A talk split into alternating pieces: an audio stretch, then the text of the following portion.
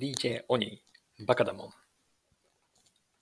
この番組はビジネス系のコンテンツを中心に独断と偏見で気になったものをピックアップします。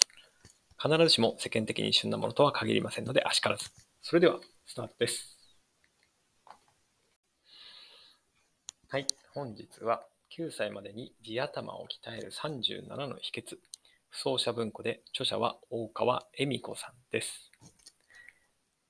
えーこの小石の、まあ、ショルダーというところですね、テギフテッド、天才児を育てた母親の体験的教育論とあります。えー14歳でカナダの名門5大学に合格した大川翔さん、えーがいらっしゃるんですけれども、その方のお母様です。えーそのお母様が実践した0歳児からの子育て法とは？というふうにあります。で、この大川恵美子さんという方なんですけれども、今申し上げた通り、えー天才児大川翔さんのお母様であると同時に、えー弁護士ですね。で、えーさらに弁護士の傍ら、予備校大学、法科大学院で教鞭を取ってらっしゃるそうです。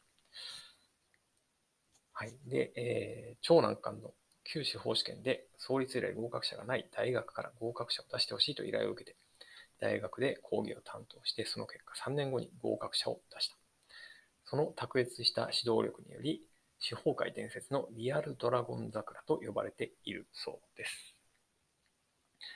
はい。ということから考えても、単なるその天才児の教育ママというよりも、えーまあ、もともとその人を育てるというかですね、そういう指導をしたりとかっていうところには、えー相当力がある人なんだろうなというふうに思いました。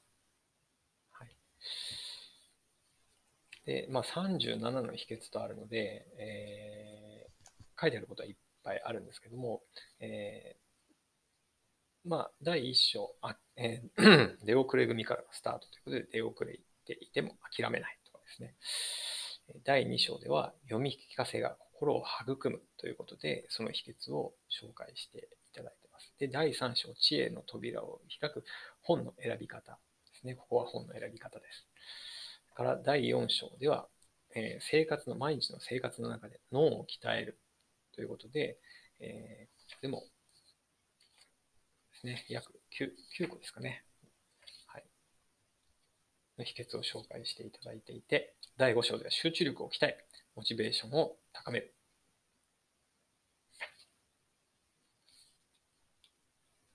はい。で、えー、ですね。はい。第4章の、ごめんなさい、ちょっと戻って、第4章の生活の中で脳を鍛えるの中ではですね、お風呂遊びだとか、えー、魔の2歳児をどう乗り切るか、自分で選ぶという経験の積み重ね、えー裸足を楽しむ、寒風摩擦、えーゲーム、これはまあ、あアナログゲームのことをおっしゃってましたね。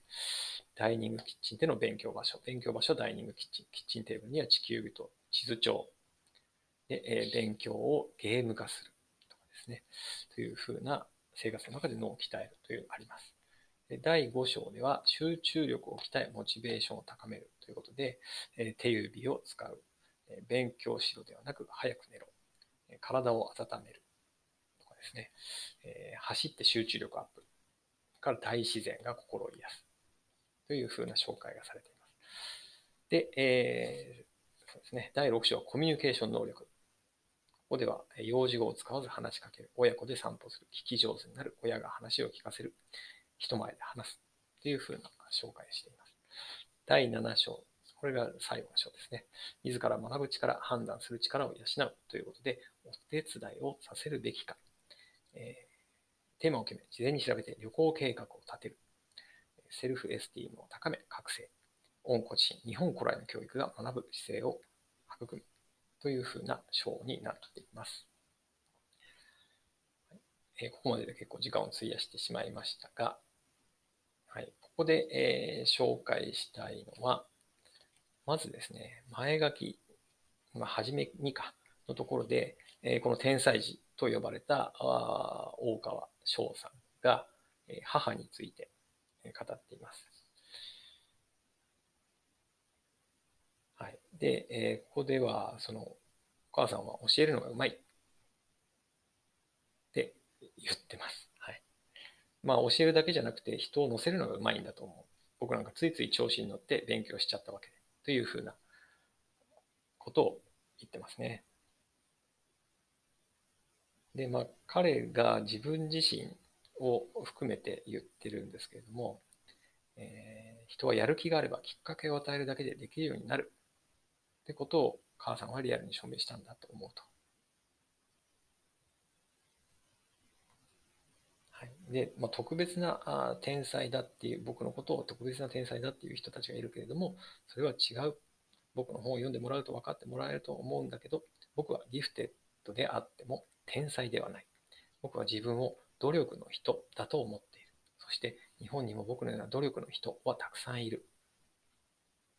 ね、地頭を鍛えるってことは、すなわち努力の人を育てるってことなんだと僕は思っているっていうことですね。で、えー、一体全体どうやって地頭を鍛え、心を育み、努力の人を育てるのか、そんな話ですというふうに、この大川翔さんが紹介してくれてます。はい。そしてその次に、えー、その大川恵美子さんがですね、前書きというところで、えー、思い立ったが吉日、今に勝る時はなしと。There's no time like the present というふうな言葉を紹介しています。まあ、とにかく思い立ったら今始めればいいんだというふうなことですね。はい、今からの一歩こそが最も大事。子供のセルフエスティーム、自尊感情、自己肯定感を高める子育てをしようという話です。これだと感じた箇所があったら、えー、速攻で実行に移していただければというふうに書いています。はい、とにかく、まずはその読み聞かせですね。読み聞かせは、あとてもいいと。子供の自己肯定感を高める、共感性を高め、心を育むとですね、物語に乗せて文化、教訓、倫理観を伝えるということができるんじゃないかというふうに言っています。で、えー、まあ、小学生でも読み聞かせしてもいいだろうと。名作と偉人伝。名作は交代読み。偉人伝は寝る前に少しずつ読み聞かせて、逆境に打ち勝つメンタリティを育てられるんじゃないかというふうなことです。はい。で、えー、私が気になったところは、ぐーっと飛んで第6章のコミュニケーション能力を鍛えるというところで、やはりここでも聞き上手になるということですね。語りかけ、読み聞かせでインプット訓練をしているわけですが、次の段階としてアウトプット訓練は必要ですと。要はコミュニケーション能力を鍛える上でアウトプットの訓練が必要。そして、えー、たくさん話せば話すほど上手に話せるようになる。量は質に変わる。ということですね。そのためにはこちらが聞き上手にならなければならないということですね。とおっしゃってます。で、え聞き上手になるコツっていうのは何かというと、何でも肯定的に聞いてあげること。何を話しても大丈夫だと安心させること。心理的安全性ですね。はい。話すこと自体が気持ちいいと感じさせる。そのためには肯定する、褒めるが基本。結果が失敗に終わったことでも、努力したことに対して褒める。これがセルフエスティーム、自尊感情、自己肯定感を高めることにつながるというふうにおっしゃられています。はい。それから、第7章、自ら学ぶ力、判断する力を養うということで、えー、お手伝いをさせるべきかというところで、小さなお手伝いはさせるべし、本人の仕事として与え、責任感を持たせる、自分の判断で工夫をさせる。えー、これとてもなんか大事なのかなと思います。自分で判断するというところも含めて、育られるのかなと思います。はい。それから、えー、セルフエスティームを高め、覚醒とあります。これは、えー、大川美子さんが学生の時に家庭教師をしていた時のエピソードです。が紹介されています。で結局、まあ、ここで秘訣として紹介されているのが課題をスモールステップ化して、ワンステップ進むごとに子供の努力を褒めまくり、セルフエスティーム、の感情、自己肯定感を高める。これにより、自ら学ぶ力を育成し、判断する力を育てるというふうなことをおっしゃられています。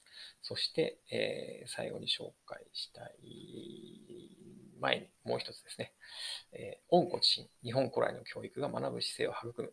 あの、まあ、仕事の都合で、えー、大川翔さんも5歳からカナダに行かれたそうなんですけれども、えー、そんな環境にありながら、えー、大川美子さん、日本古来の教育を大事にした教育を家庭の中ではされていたそうです。語り聞かせ、語りかけ読み聞かせ、漢詩と論語の素読、えー、とかですね、音読暗唱とかですね、え、はい、このあたり、武道を通じて心身を鍛える、まあ、寒風摩擦なんかを紹介されているのも、そのあたりかなというふうに思います。この辺はとても大事にされているということでした。はいで、一番最後、後書きのところで紹介されているのが山本五十六の言葉です。えやってみせ。言って聞かせてさせてみせ。褒めてやらねば人は動かし。そして、これ、まあ、これが一番有名なところだと思いますけども、この言葉の続きとして、話し合い、耳を傾け承認し、任せてやらねば人は育たず、やっている姿を感謝で見守って、信頼せねば人は実らず。という言葉も紹介されています。はい、いかがでしたでしょうか？今日も最後までお聴きいただきありがとうございました。それでは皆さん、今日も良い一日をお過ごしください。DJ お兄でした。See ya!